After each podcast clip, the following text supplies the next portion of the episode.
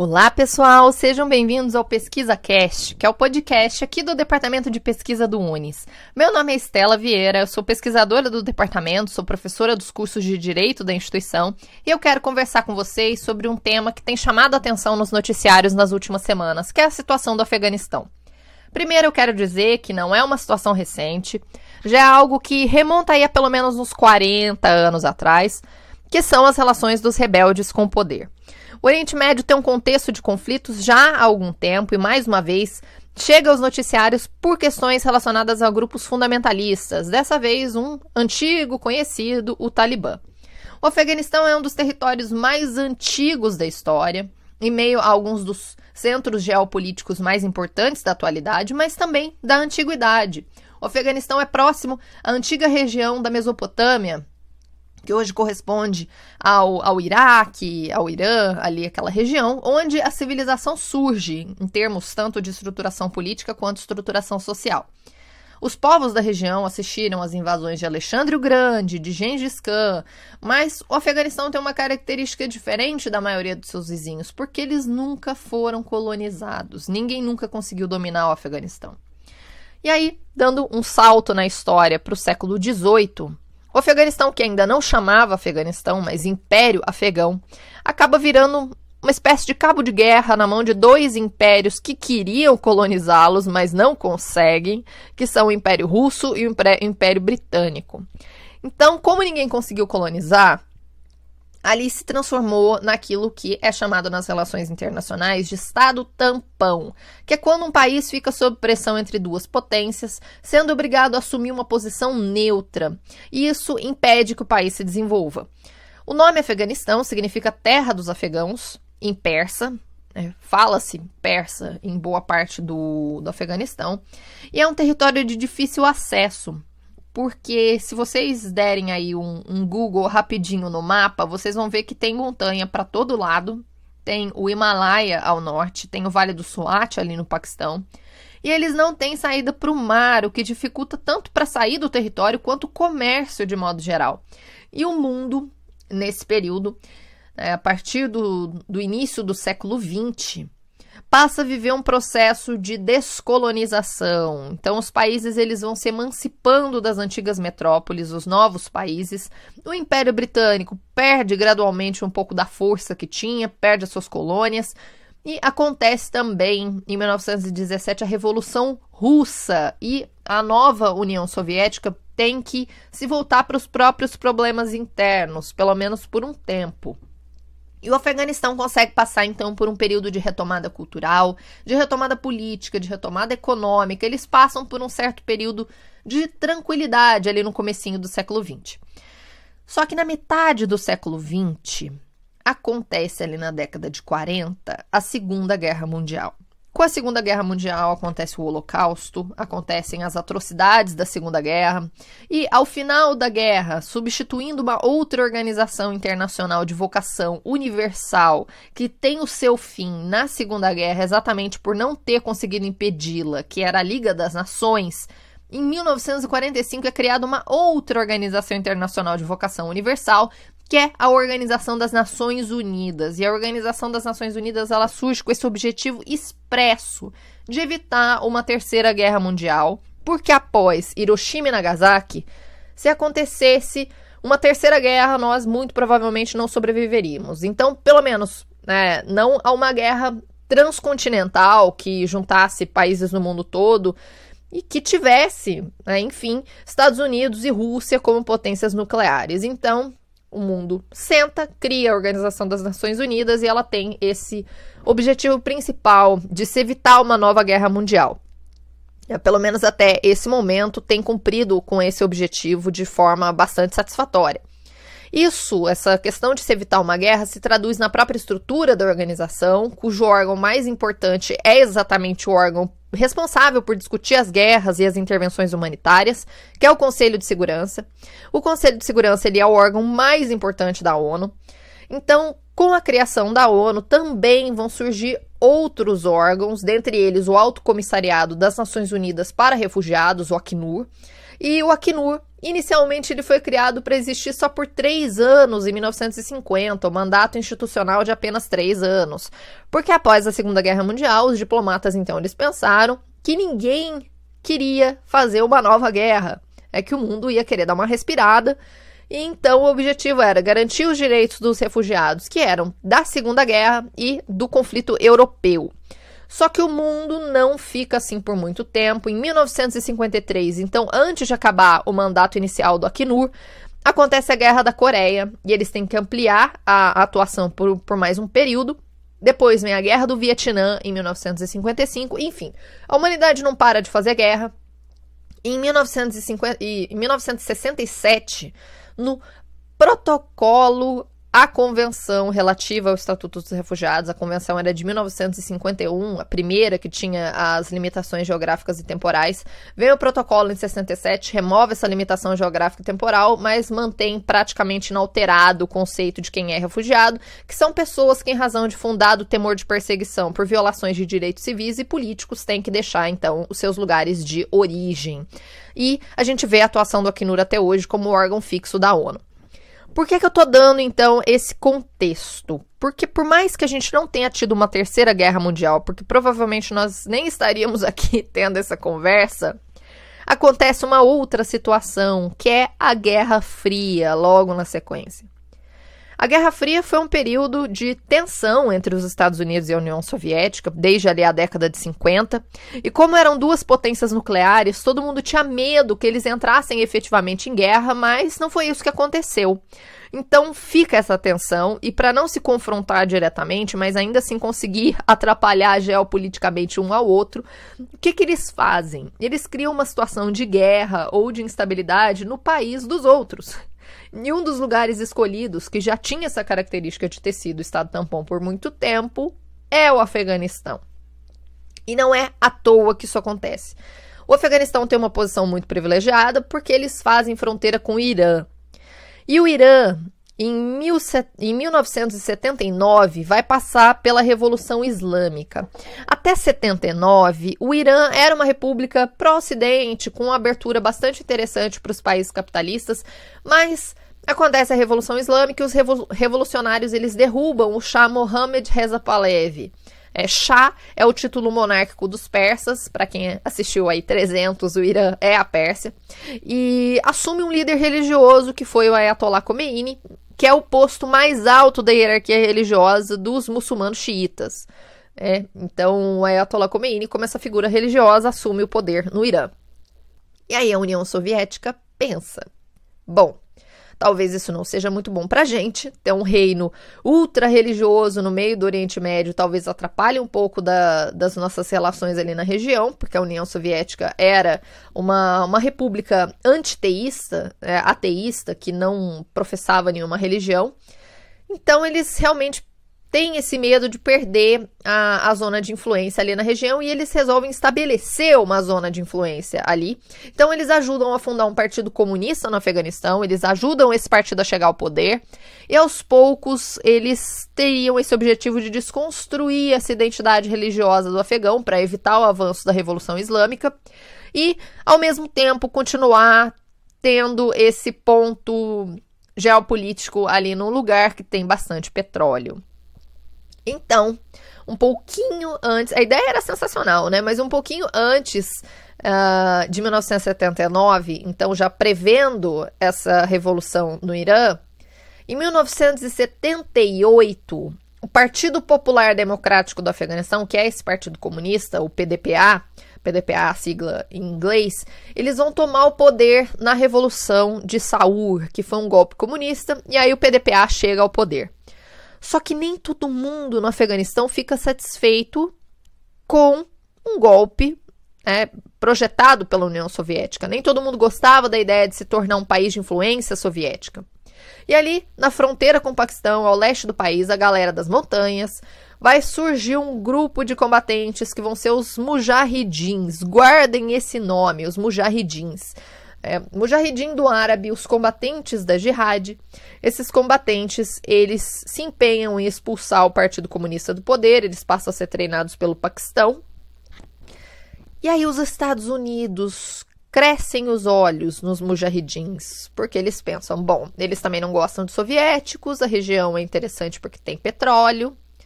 Então vamos criar um programa da CIA para ajudar a treinar os mujahidins. O que poderia dar errado? Um livro bem interessante para a gente entender o que aconteceu ali na região é o da Malala Yousafzai. Tem um trecho do livro, eu vou ler aqui para vocês, que ela fala. Meu pai diz que em nossa parte do mundo, essa ideia de jihad foi muito incentivada pela CIA. As crianças dos campos de refugiados recebiam até mesmo livros escolares produzidos por uma universidade americana que ensinavam a aritmética básica com a utilização de linguagem de guerra. Os livros apresentavam problemas matemáticos, como se de 10 russos infiéis cinco são mortos por um muçulmano, restam cinco. Ou 15 balas menos 10 balas igual a 5 balas. Isso ajuda a incutir essas ideias aos mujahidins que já eram jihadistas. Então, basicamente, né, o soviético, o russo, ele é ateu.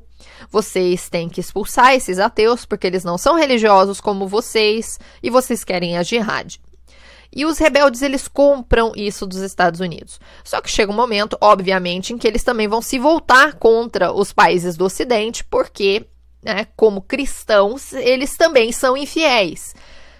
E essa expressão mujahidins, é, para vocês terem uma ideia, essa cena provavelmente ainda é possível de ser encontrada na internet, mas a cena final do Rambo 3, essa cena hoje ela é cortada, ela foi dedicada aos bravos guerreiros mujahidins do Afeganistão. Então os Estados Unidos realmente financiaram esse grupo para expulsar os soviéticos.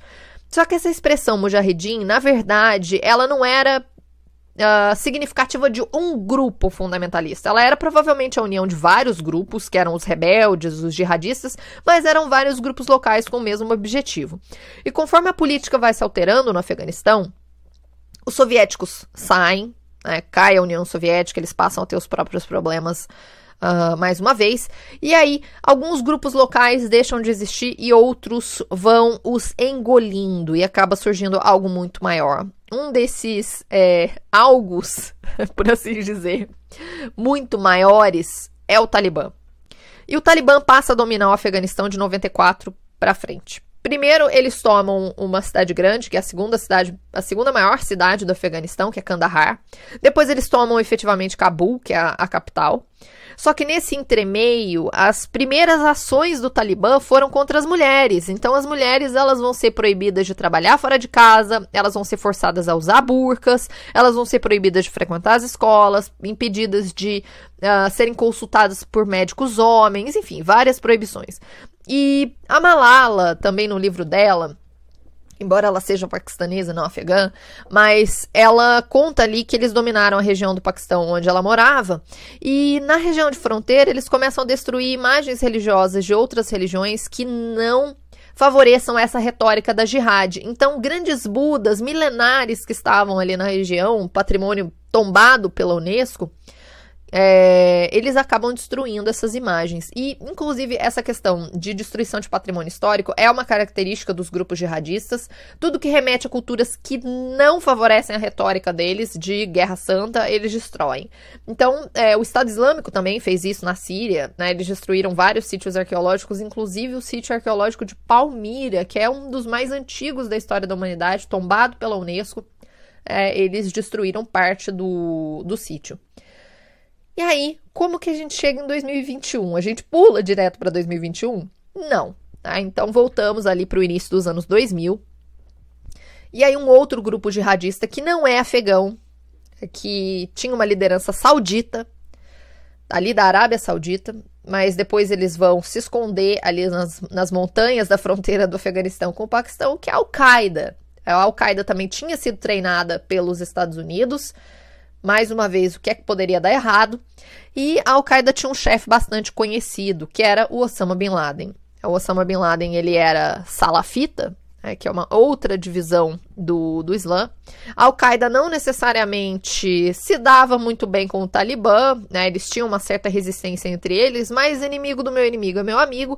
Então, embora eles não simpatizassem entre si, quando a Al-Qaeda realiza o atentado do 11 de setembro levando ao solo, colidindo dois aviões contra as duas torres gêmeas e derrubando as duas torres gêmeas do World Trade Center em Manhattan, é, matando quase 3 mil pessoas em dados oficiais, é, o Talibã acaba então assumindo essa posição de simpatia pela Al-Qaeda.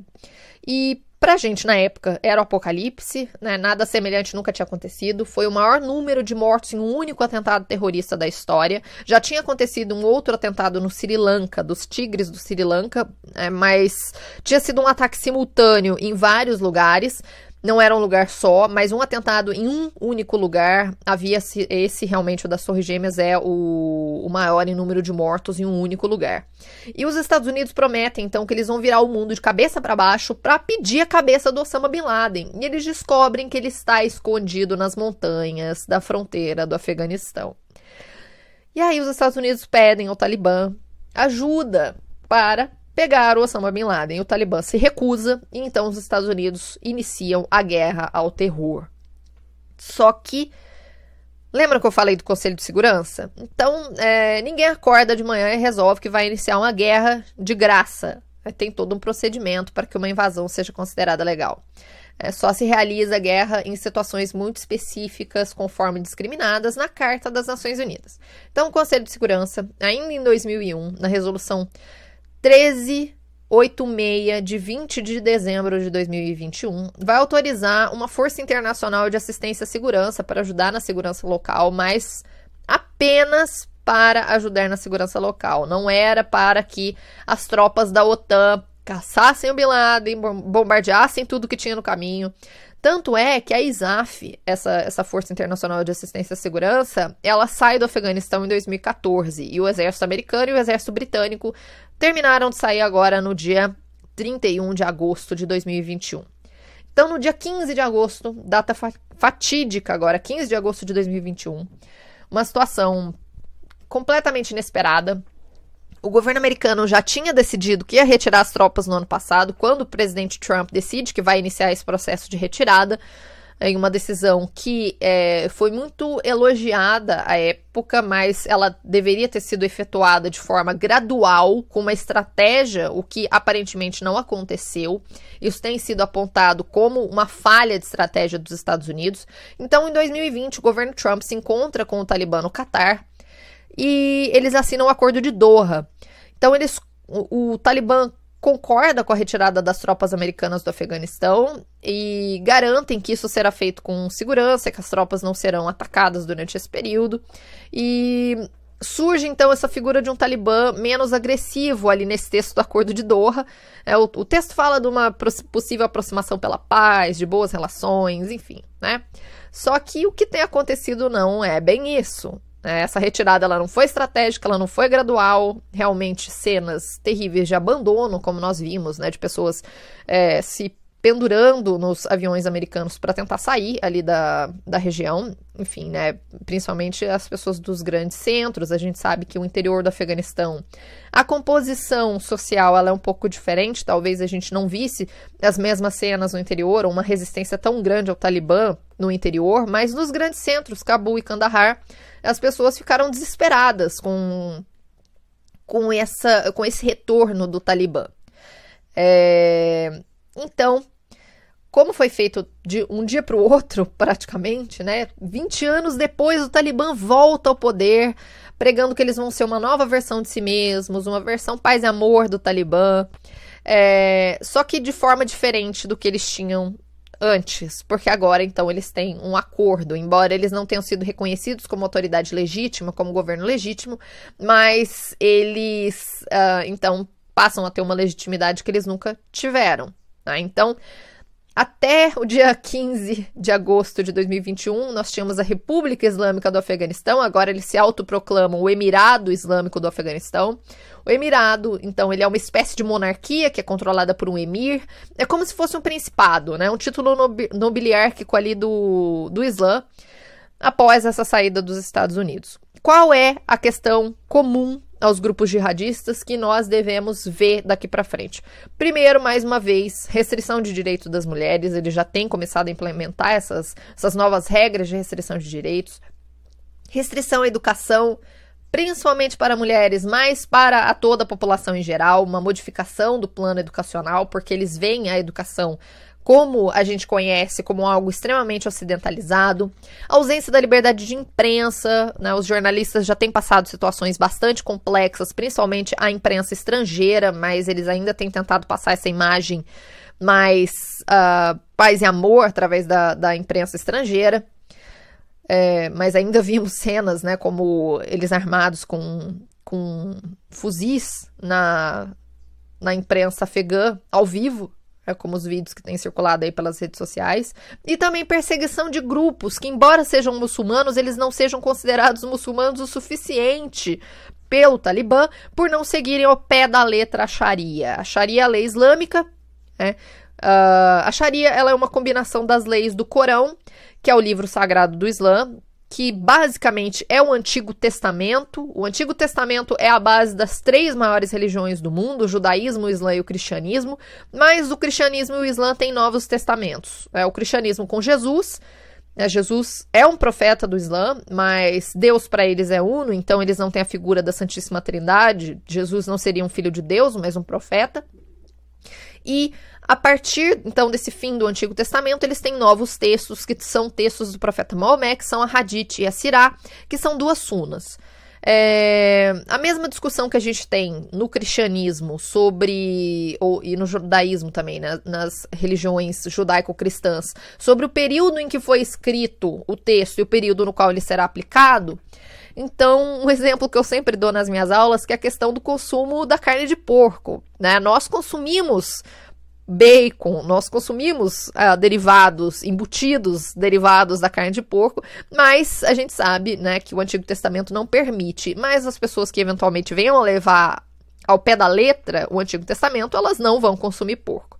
É, e isso uh, é comum, então, né? Esse texto é comum às principais religiões, mas o quem segue a Sharia leva essas regras, inclusive de restrição de direitos das mulheres, outras questões que são bastante debatíveis no Antigo Testamento, eles levam ao pé da letra.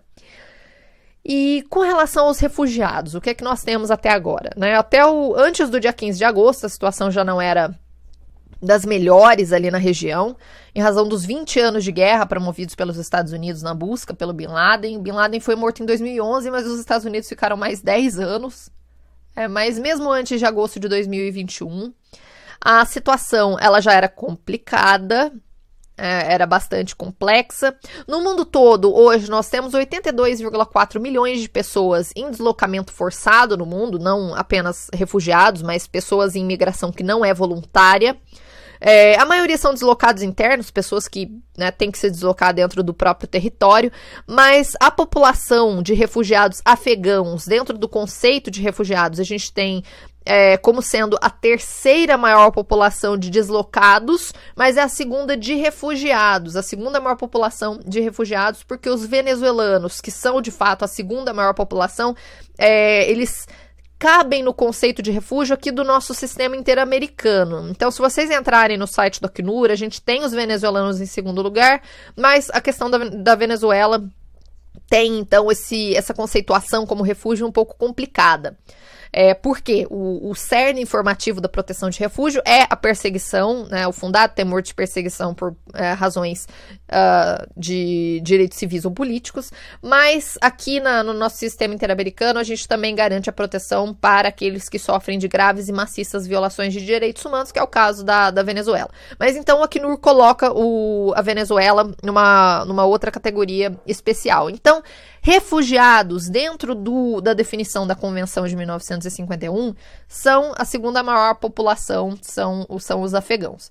É, essa escalada gradual da violência no Afeganistão, também segundo o Acnur, já causou meio milhão de refugiados desde janeiro, isso dados até 18 de junho que a gente tem.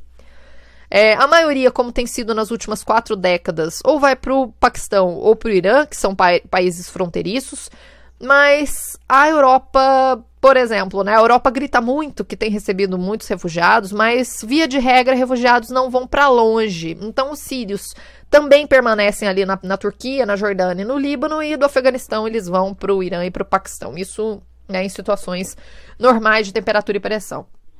Mas qual que é a grande questão ali nesse momento? O Talibã tem feito pontos de revista ao longo das estradas para restringir a movimentação dentro do Afeganistão e também fecharam as fronteiras com o Paquistão e o Irã. Então as pessoas não conseguem fugir por solo. Se tentarem, elas são mortas porque elas são traidores. Mas outra questão também, né, que o Afeganistão não tem saída para o mar. Então aquelas imagens que nós vemos do Mar Mediterrâneo, as pessoas fugindo por botes, isso não vai acontecer no Afeganistão porque eles não têm saída para o mar. Então a única op opção é fugir por ar, né, por avião. E uh, nós vimos a retirada tanto com aviões militares quanto de companhias aéreas comerciais que ajudaram as tropas britânicas e americanas. Né, nós vimos esse traslado, mas isso não vai ser mais possível daqui para frente. Então, é, há duas paradas no Oriente Médio, porque o Oriente Médio é longe da Europa, mesmo para aviões grandes, então os aviões militares e os aviões das companhias comerciais estavam fazendo então duas paradas ali mesmo no Oriente Médio, que são duas bases no Catar e na Arábia Saudita, que são parceiros dos Estados Unidos. Aí eles vão lá, pegam, pegaram, né? Agora se encerrou essa, essa saída no Afeganistão e depois deslocam para destinos finais. Alguns desses destinos finais são os próprios, né? Os, os países dos exércitos que estavam ali, então Reino Unido e Estados Unidos. Depois nós vamos ter Espanha, Alemanha, Itália, República Tcheca e outros lugares ali na Europa também. A maioria são jovens, tão jovens quanto a própria invasão americana, então são pessoas que nunca viram o Talibã em plena atuação. O verão pela primeira vez com legitimidade internacional, né, graças aos acordos celebrados com um exército gigantesco de um armamento deixado para trás pelos americanos e pelos britânicos. É uma questão extremamente complexa, a gente tem que levar em consideração que a gente tem uma visão muito ocidentalizada pela região, então, né, é, embora a gente tenha noção das graves violações que acontecem ali na região, a perspectiva do interior do Afeganistão muito provavelmente é diferente dessa resistência que nós temos visto nos grandes centros. Então, é, eu vou me utilizar aqui né, da, de uma fala do Filipe Grande, que é o alto comissário do, do Alto Comissariado das Nações Unidas, o chefe do Acnur. É, e o Filipe Grande ele fala, né, que quando essas imagens começarem a se apagar das nossas televisões, é aí que realmente a sociedade internacional vai mais precisar agir efetivamente. Então, temos que aguardar aí cenas dos próximos capítulos para ver o que efetivamente vai acontecer, porque as organizações internacionais já não estão mais no Afeganistão, têm atuado com auxílio de outras organizações nacionais do Afeganistão, mas é, nós não temos mais essas, essas figuras internacionais ali no próprio território. E também, além do Talibã, os afegãos ainda terão que lidar com um outro problema, que é um outro grupo que não tolera o Talibã, que é o Estado Islâmico, que ali no, na região do Afeganistão é o ISIS-K, ou o ISIS-K, que nós temos visto, que é o Estado Islâmico K, o K é de Khorasan, que é uma província ao norte do Afeganistão. Então eu tentei trazer aqui para vocês um pouco desse contexto ali da região, também o que tem, tem se sabido até o momento sobre essa retirada das tropas, sobre a questão de refugiados e também sobre o histórico do, do Afeganistão e das relações com os Estados Unidos e com o Ocidente de forma geral. Então, esse foi mais um episódio do Pesquisa Cast. Eu agradeço vocês pela atenção e nós nos vemos em outras oportunidades. Um grande abraço e até mais.